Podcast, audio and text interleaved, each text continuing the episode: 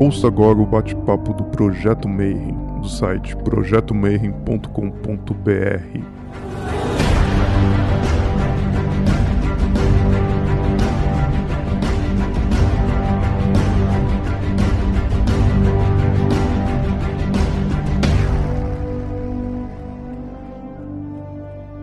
dia para você que é de bom dia, boa noite para você que é da boa noite, boa tarde se você acabou de dar uma olhada no YouTube. Eu aposto que você caiu no meu clickbait porque eu falei magia cigana e na verdade os ciganos ficam muito ofendidos com isso. A gente veio desmistificar essas besteiras e a gente vai explicar e conversar um pouquinho sobre cultura cigana, a parte séria, a etnia, como é que funciona, como é que não funciona.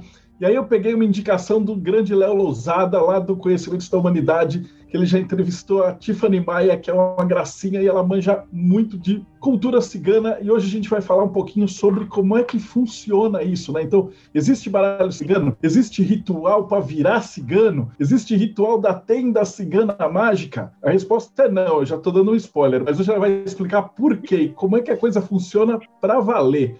Então, antes de mais nada, seja muito bem-vinda, Tiffany, está agora no Projeto Mayhem. Oi, tudo bem? Obrigada pelo convite. Eu me apresento agora. Na verdade, essa é a primeira pergunta que a gente faz. Então, que a gente chama convidado e é, uma das coisas que o pessoal pergunta muito é, é, é, sobre, poxa, como é que o cara chegou nisso, né?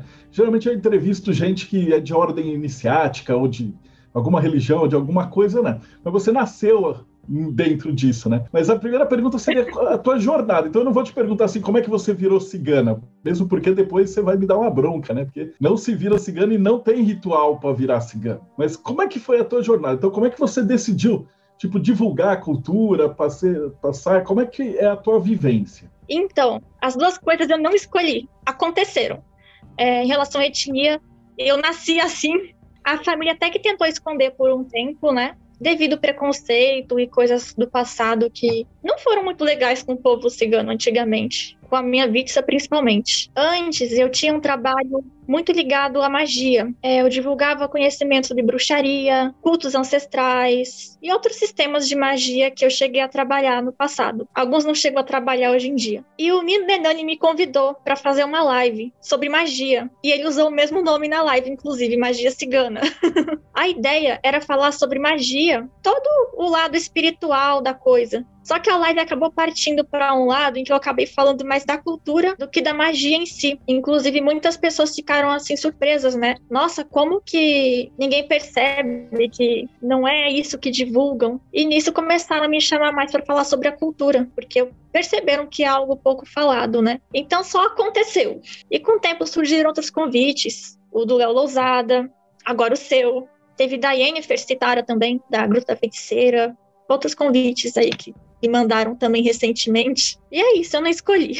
Aconteceu. Bom, isso é bom porque você tem a, a vivência da prática, né? Então, desde que nasceu, você está mergulhada nessa cultura. Então, a primeira pergunta seria: o que é um cigano?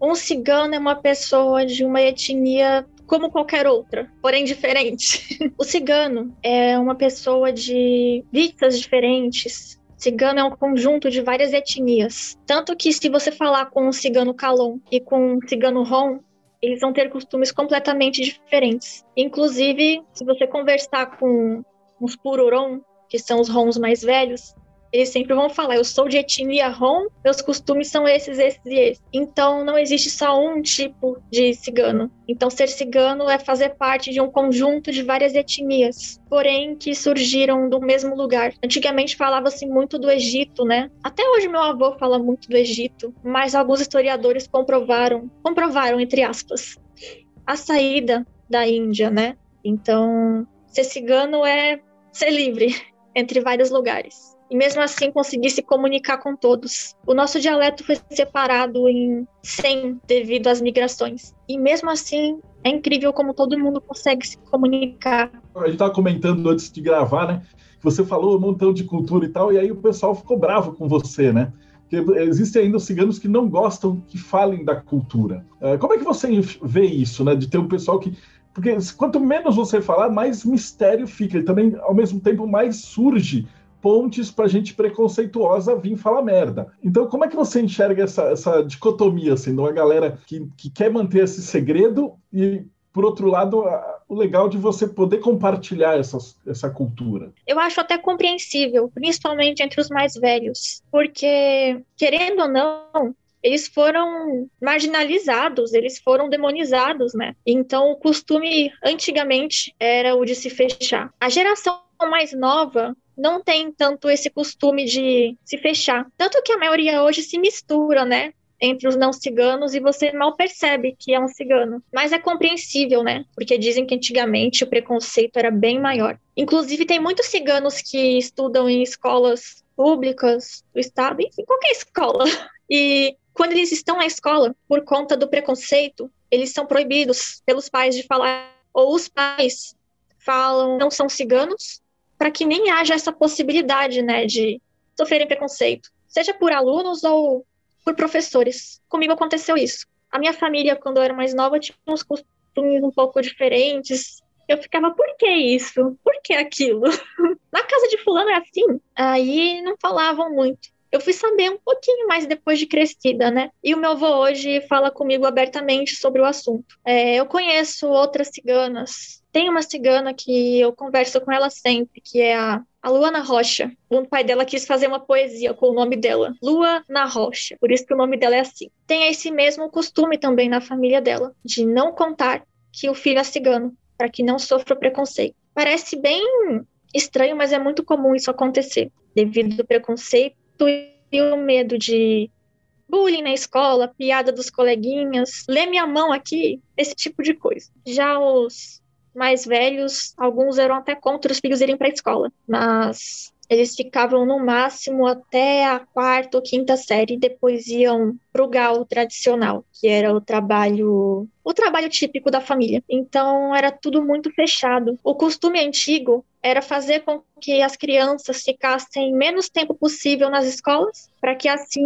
eles não absorvessem os costumes dos gadget, ao mesmo tempo não se misturassem com aqueles que fizeram tanto o povo sofrer, né? Hoje em dia, a gente tem ciganos trabalhando como médicos, advogados, principalmente advogados. Sempre que eu vejo um cigano formado e ele fala que é advogado, eu nem fico surpresa, a maioria se formou em direito. Logo sou eu também. É muito comum. Então a geração está trabalhando mais, a geração atual está trabalhando atualmente para que esse preconceito acabe e a gente possa falar abertamente sobre a cultura. Claro, tem coisas que a gente não pode falar, porque são defesas que nós temos. E graças a esse segredo a gente está intacto até hoje. Por exemplo, o dialeto. Quando fiz aquela entrevista com o Bruno e com o Léo, alguns ciganos mais velhos não chegaram a assistir a live. E eles ficaram bravos comigo, achando que eu estava contando os segredos da Vista, ou que eu estava contando como se falava o dialeto rom, mas não era nada disso. Alguns depois pediram desculpas e ficaram mais calminhos comigo. Aqui a gente, o pessoal está acostumado já, porque eu entrevistei grão-mestre da maçonaria, grão-mestre da Hora do Saturno e tal, e todos eles têm palavras. Então, quem, tá, quem já está escutando o podcast, essa aqui já é a entrevista a 170 e poucos. Então, a galera já sabe que o convidado né, é alguém que vivencia aquela arte, né, vivencia a cultura, a ordem iniciática, tudo, mas existem é, certas proteções justamente que você não passa para quem está fora, que é para você ter certeza que você sabe se a pessoa é realmente iniciada ou não, né? Mas como você falou, não existe um ritual para virar cigano, é uma etnia, ou você nasce, ou você é, ou você não é. Então não tem como, tipo, eu quero virar um cigano, não, não existe isso.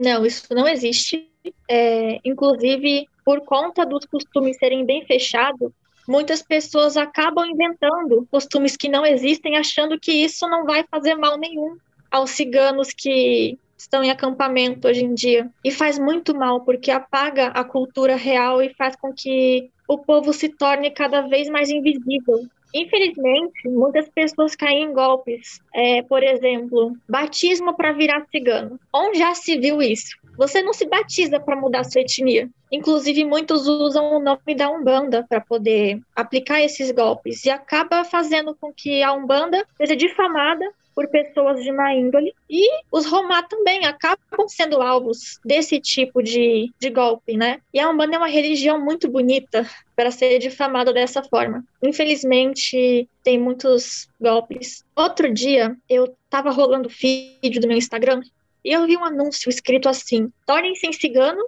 em cinco dias. Eu fiquei revoltada quando eu vi aquilo. E quando um cigano vê um tipo de anúncio desse, ele cai em cima, aciona o instituto, dá uma confusão do caramba. Então, se você for um golpista interessado em fazer isso, não perde seu tempo, vão cair em cima de você. Eu sei exatamente como é que você se sente, porque todo dia no, no Facebook aparece um lá maçom, Seja maçom em cinco dias, junte seus Illuminati. então é a mesma coisa, né? Porque onde, onde você tem uma ordem iniciática, quem está de fora vai ter os curiosos e vai ter os picareta que vão querer arrancar dinheiro dos curiosos, né? E, e isso é uma coisa que, a gente, que eu sinto muito. Então, foi um dos principais motivos que eu te convidei para a gente poder desmistificar, porque às vezes o pessoal vai vir eu aposto com você que por causa desse título que eu pus de propósito, vai vir um monte de gente que vai achar que você vai vir ensinar, tipo, sei lá, eu, o segredo de amarração e tal. E aí, ju justamente aquelas magias que, que, o pessoal quer, tipo, vingança, é, ganhar dinheiro, não sei o que lá, eles jogam no nome dos ciganos. Isso é uma puta de uma sacanagem. Então, isso é uma coisa legal que eu trouxe para a gente falar justamente dessa parte. Então, a gente quer, quero muito conversar mais sobre a espiritualidade dos Sim. ciganos, né? Então, antes da espiritualidade, você falou que existem várias, não chama de tribo, é, você falou vissa. Qual é o nome certo para cada vitsa? Antes de falar disso, né, eu queria voltar um pouco na Umbanda, novamente. Perguntaram para mim se era errado cultuar ciganos na Umbanda. Não é errado cultuar ciganos na Umbanda. O errado é quando você trabalha com uma entidade cigana e por conta disso você assume uma identidade cigana que não é sua. Eu já vi muitas pessoas trabalharem com guias ciganos no, terreiro você pode até ter um batismo, banda, com um guia cigano. Assim, você vai estar tá levando a bênção daquele guia, está firmando o seu trabalho com ele. Mas um batismo não vai te tornar cigano. Então, caso você veja algum anúncio, algum falso sacerdote dizendo que vai oferecer um ritual pelo valor X que vai te tornar cigano, já desconfia, processa, não sei, mas não cai nessa, porque é só mais uma fonte de renda para eles. O povo cigano é muito fechado, então não faz muito sentido abrirem a cultura para pessoas de fora que, segundo até os mais velhos, trataram eles tão mal. Isso mudou com o tempo. Hoje em dia nós vemos ciganos junto com não ciganos normalmente, mas antigamente era bem fechado, era bem era aquela guerrinha. Então não faz muito sentido. Você pode até ter uma benção com um guia cigano, mas ele não vai mudar a sua etnia. Vai firmar o seu trabalho, você vai poder aprender com um guia, você vai poder ter mais força com aquela linha de trabalho, mas não significa que você se tornou um cigano por conta disso. Da mesma forma que você não se torna cigano por estar lendo cartas. Até porque você não tem que ser cigano para ser um bom tarólogo. É um mito isso. É outra coisa também que perguntaram muito para mim, novamente sobre as cartas. Inclusive toda live me perguntam isso.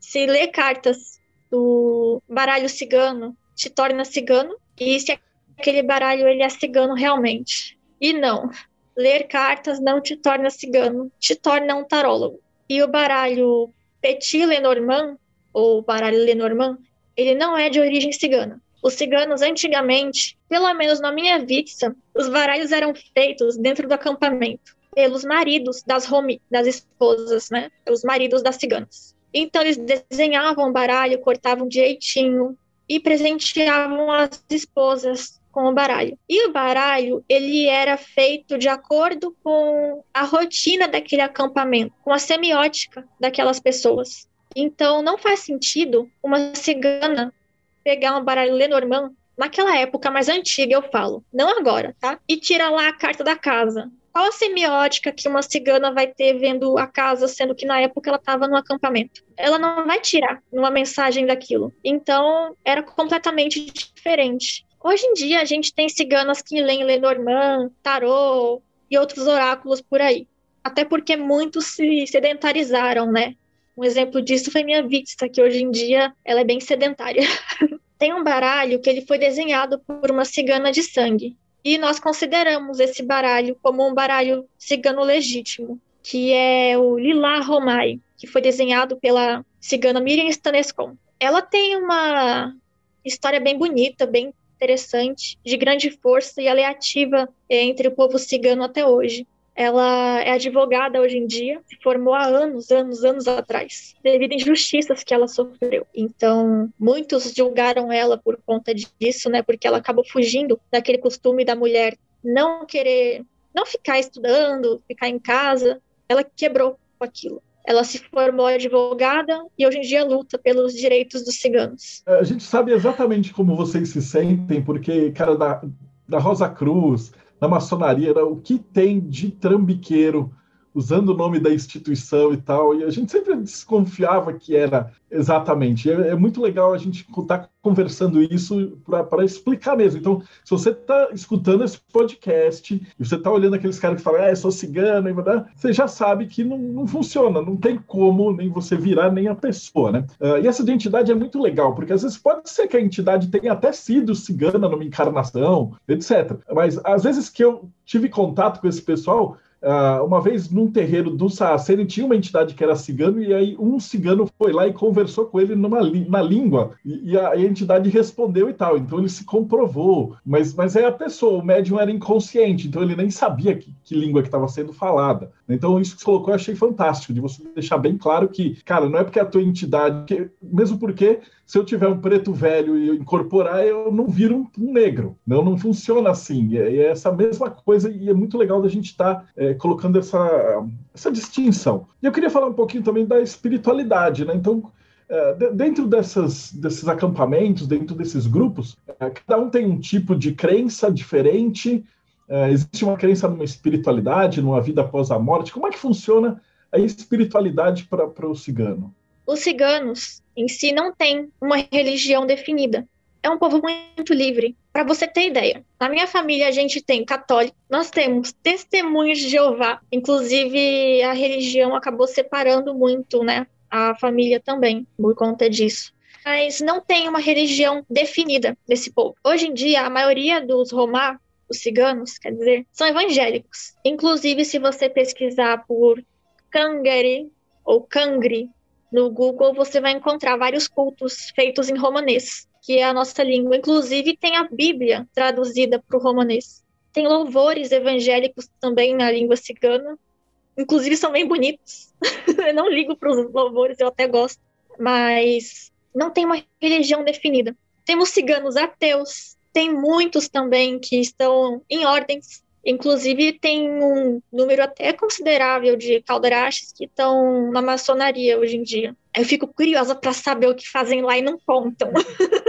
Eles guardam um segredo bem, né? Dá para confiar num cigano, respondem bem à cultura. Então, o segredo está bem guardado com ciganos lá. A gente tem ciganos, deixa eu ver, na bruxaria. Temos ciganos também que trabalham com culto a Lilith, só que não é aquela mesma Lilith que é divulgada na bruxaria atual, né? Você vê muitos posts sobre Lilith na internet, só que essa Lilith cultuada pelos Romar é um pouco diferente. Ela carrega uma imagem de uma cigana com chifres e punhais. Alguns dizem que ela era uma deusa que protegia os ciganos e recebeu esse nome. Já outros dizem que ela foi uma cigana que foi demonizada por não ciganos e quando foi demonizada, usaram esse nome para ver se ofendia ela. Então é bem vasto. Alguns cultuam Mamiori, não é a Mamuri que invade casas e vomita nas panelas, não é.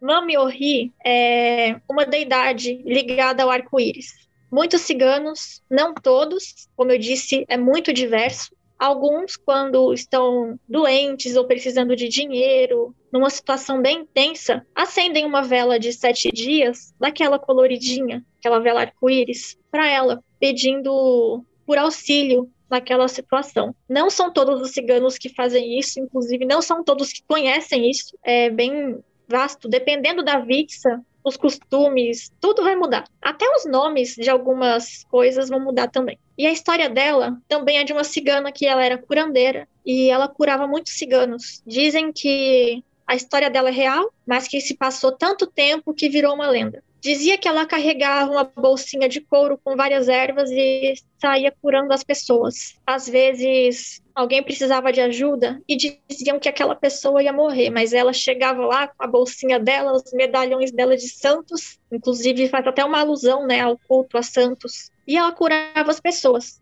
E é dito que um rei não gostou de saber que os ciganos estavam sobrevivendo por conta de uma curandeira e que durante um dos trabalhos dela de cura em uma tenda, ela estava curando um bebezinho. Um dos cavaleiros do rei, que ficou insatisfeito em ver que ela estava curando tantas pessoas, entrou lá e matou a ciganinha. Mas que antes de morrer, ela prometeu que cuidaria sempre é, de todos que quisessem, todos que clamassem por ela. Então é muito comum você ver ciganos cultuando o arco-íris. Agora tem a Mamorri. Essa dá um medinho. Ela lembra muito a lenda da Kikimora, do folclore eslavo. Eu acredito que seja até derivado. Talvez alguns não concordem com isso. Inclusive, a gente acredita nessa deidade, nessa monstrinha também. A Kikimora, ela dá um pouquinho de medo em muitos até hoje, principalmente aqueles que têm uma vítice ligada aos antigos eslavos. A Mamurri é uma velha que invade as casas das pessoas, das ciganas, no caso, e ela vomita na louça suja. Mas se você lavar a louça antes de dormir, ela não vai vomitar na sua louça. É um monstro que inventaram pra gente lavar a louça antes de dormir, se tiver frio. Então, essa lenda era contada desde criancinha. E outra, que é muito comum até hoje, é a da Baba Yaga. Inclusive, tem um culto à Baba Yaga até hoje. É, entre nós, não todos, como eu disse, é bem diverso. Então, cada coisinha vai mudar de acordo com o culto daquela família. Alguns não vão conhecer a divindade de uma vítima, podem até falar que é falso. Não, cigano não cultua isso. Cigano cultua Jesus, Jeová, cultuam muito também. Inclusive a figura da Virgem Maria, ela é muito comum entre o nosso povo, devido aos sincretismos e também porque essa figura da mãe acolhedora sempre está presente. Eu arrisco dizer que a figura da Virgem Maria ela é mais presente entre os ciganos do que a Santa Sara Kali, porque muitos ainda não a conhecem.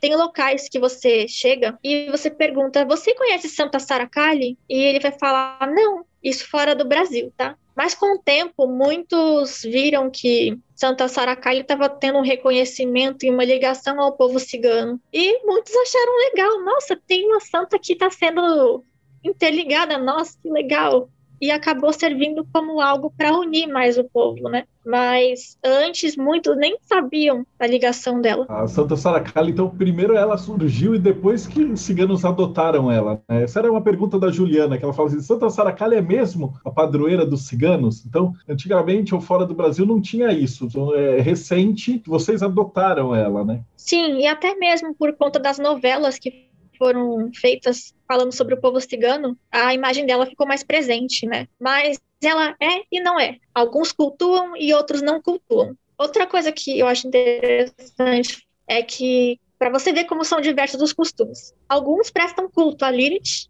outros, principalmente em Minas Gerais, rezam para afastar a Lilith.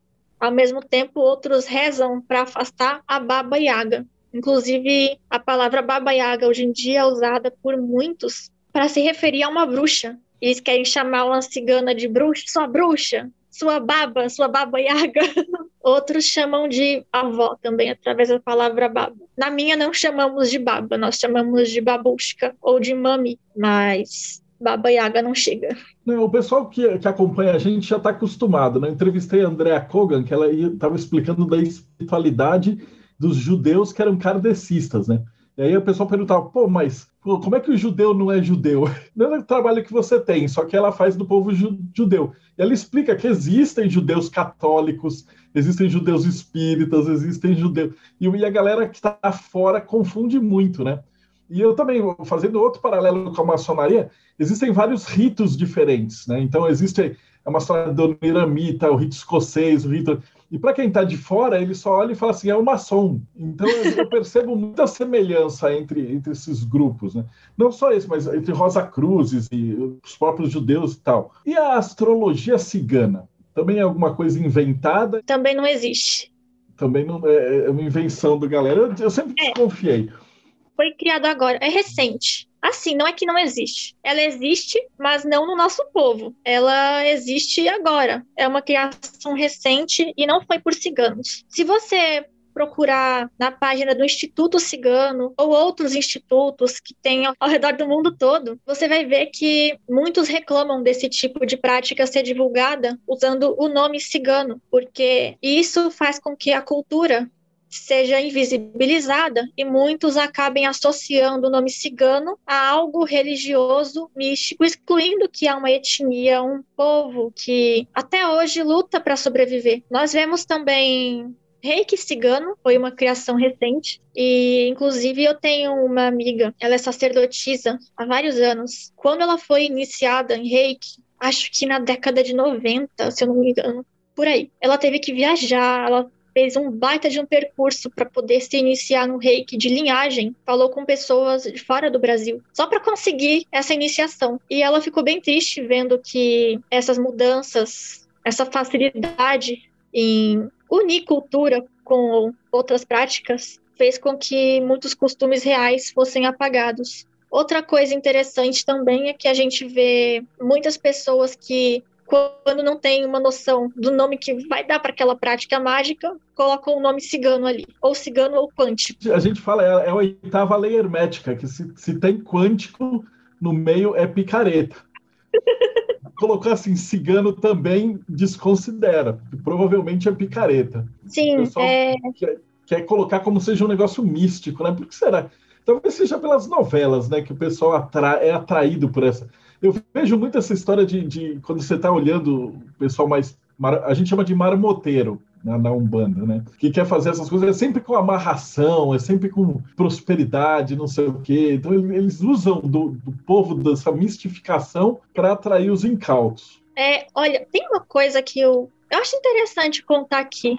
Há um tempo atrás, eu fui num sebo e tinha um livro escrito Magia Cigana eu vi aquele livro e pensei, meu Deus, eu tenho que ler esse livro só para ver o que tem nele, só para ver o que, que, que, é magia cigana. Eu estou ali há tantos anos e nunca vi magia cigana, só vi magia, mas nunca cigana. É porque nós não temos um panteão específico, nós não temos uma religião específica, então como assim uma magia específica? É só magia. E aí eu peguei o livro, né? Aí eu comecei a ler. Tinha uma magia lá para prosperidade. Aí dizia: pegue um tacho ou um caldeirão de cobre, acenda-o queimando os seus pedidos e diga essas palavras mágicas em romanês. E ali dizia assim que as palavras estavam em romanês para que a magia ficasse mais forte. Aí eu pensei, vixe, o que será que vai dar nisso? Aí dizia, repita nove vezes Tecurrel e calibre, tecurrel e calibre. Menino, isso é um xingamento. Aí depois tinha outro palavra. Mecurrel e calibre. Mecurrel e calibre. Aí tinha lá, Nailove, Nailove, Nailove. Meu Deus, isso é para prosperidade? Eu não sei se eu posso traduzir aqui, que é meio feio. O cara recitava isso, ele se, se amaldiçoava no final das ele contas. Ele estava né? se xingando. E eu fico pensando, será que a pessoa que publicou aquilo na época foi, foi pegadinha de alguém? Ou ela escreveu o que não sabia? Enfim. E o último parágrafo, Nailove, Nailove, vem de Naimalove, que significa eu não tenho dinheiro. Imagina você repetir várias vezes, eu não tenho dinheiro, não risco prosperidade.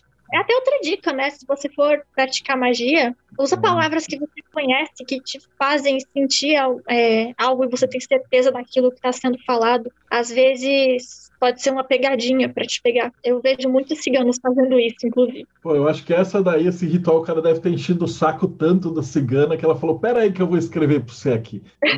cara, e aí ele foi passando adiante, né? Tipo, uma audição, que se um cigano de verdade pegar aquilo, ele vai ler e falar, mano, isso aqui tá tudo errado, né? Olha, também tem uma outra pergunta, mas eu, a gente que, pelo que você já falou, já sei, já imagino a resposta, né?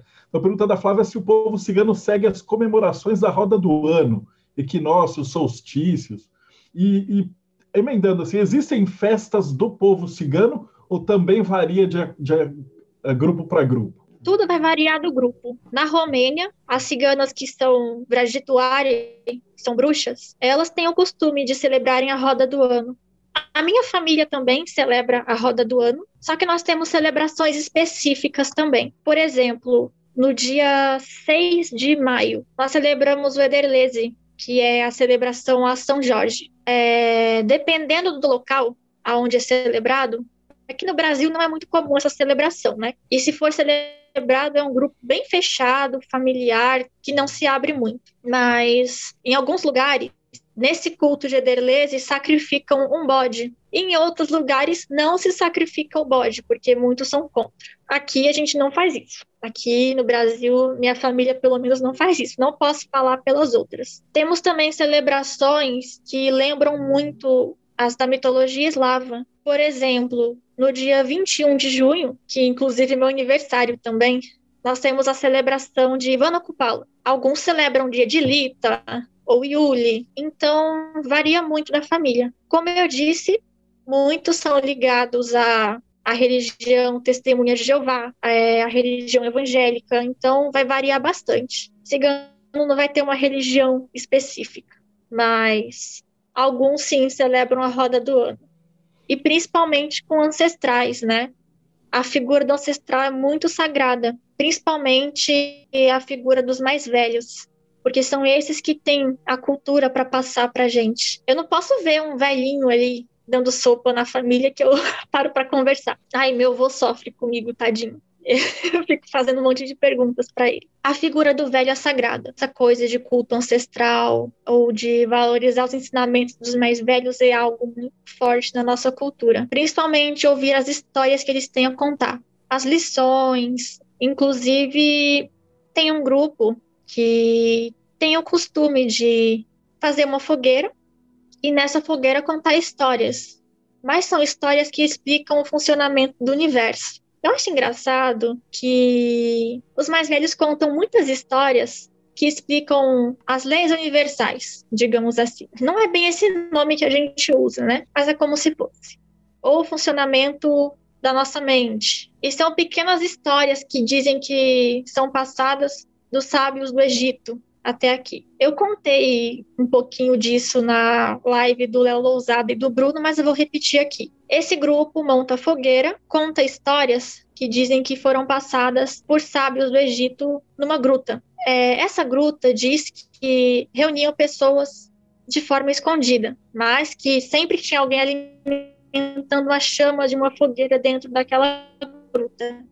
Então, a fogueira tem um simbolismo sagrado. E até hoje, quando a gente vai montar a fogueira, cada um leva uma tocha para juntar tudo. O simbolismo é que, da mesma forma que a união de mentes forma uma egrégora, a união de várias tochas pode formar uma grande fogueira. E ao redor dessa fogueira são contadas essas histórias que explicam o funcionamento do universo. E outra coisa que eu achei muito doido, né, que além de falarem que são histórias dos sábios do Egito, que foi passando de pessoa em pessoa, eu vi que tem muitas histórias que lembram muito contos indianos. Eu fiquei, gente, que mistura doida, como pode, né? É, tem uma que eu acho interessante, que fala que o lugar onde você está é o lugar onde você está pensando. então, é uma história bem simples fala: não importa onde você está, sua mente que é o seu lar. Talvez um dia eu conte ela, que ela é um pouquinho longa, mas ela é simples. Tem um menino que comentou aqui alguma coisa falando sobre uma namorada cigana que ele teve, eu não consegui assim, ler. Assim, toda, mulher, toda mulher brava que ele namorou dizia que tinha uma cigana junto, mas era uma entidade ou um egum. Fala que a mulher cigana é muito brava. Mas aí também ah. vai variar, né? Se você tem cigana que vai ser evangélica, ou tá no sangue? A mulher cigana ela é diferente. Como assim? Brava? É, brava. Pelo menos é o estereótipo que tem de novela, né? Olha, eu sou. Realmente. Seja evangélica ou de qualquer crença, a maioria é bem brava. Se você vê uma cigana brigando, tu fica chocado. Inclusive, tem vários vídeos de ciganas brigando no YouTube. Eu fico à tarde vendo aquilo. Tem muitas lives também, né, de ciganos discutindo, mas isso em grupos nossos que são fechados. Não são os mesmos grupos de espiritualidade cigana, que são ligados a guias ciganos. Não, são grupos ligados à etnia mesmo. A gente fala no dialeto. Mesmo escrevendo, a gente escreve no dialeto. E o que rola de briga ali é muito. E as mulheres são as que normalmente tomam a frente da briga. Antigamente eram os maridos, mas hoje em dia as mulheres estão cada vez mais bravas. Principalmente as minha vista. Falam que é de é. família. O pessoal tem medo, né? tem aquele monte de filme né, que sempre tem uma cigana aí, se ela cuspir no chão, e aí você tá amaldiçoado, né? Então, e aí o pessoal usa também essa, essa ideia, né? Tanto o pessoal da Umbanda, que às vezes quer assustar os outros, né? E, e carrega ainda acaba piorando um pouquinho mais, né, o preconceito, né, esse estereótipo, né, de que a gente é ruim e tal. Eu queria te agradecer. A gente está quase chegando no finalzinho aqui, e eu acho que essa grande lição que fica é essa de que é, o cigano é um povo, né?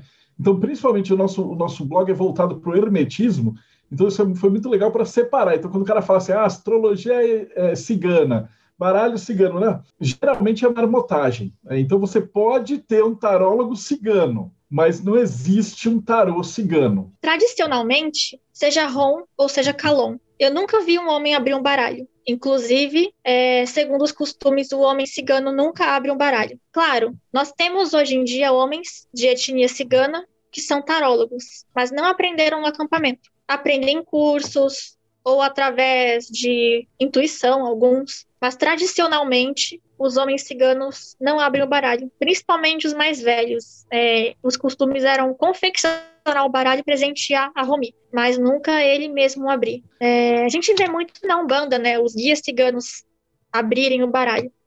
Mas como tá lá do outro lado, eu vejo que é mais evoluído. Então, eu não vou discutir. Então... A gente então teve história do cara que era até dava curso, que era o baralho cigano, era um homem. E aí os ciganos de verdade quase deram um cacete no cara é complicado.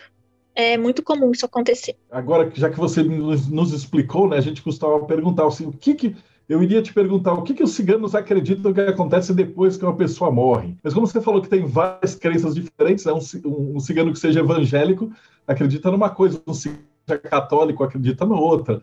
Então eu vou perguntar pessoalmente para você, como Tiffany Maia, o que, que você acredita, ou o que, que o teu grupo acredita que acontece depois que a gente morre?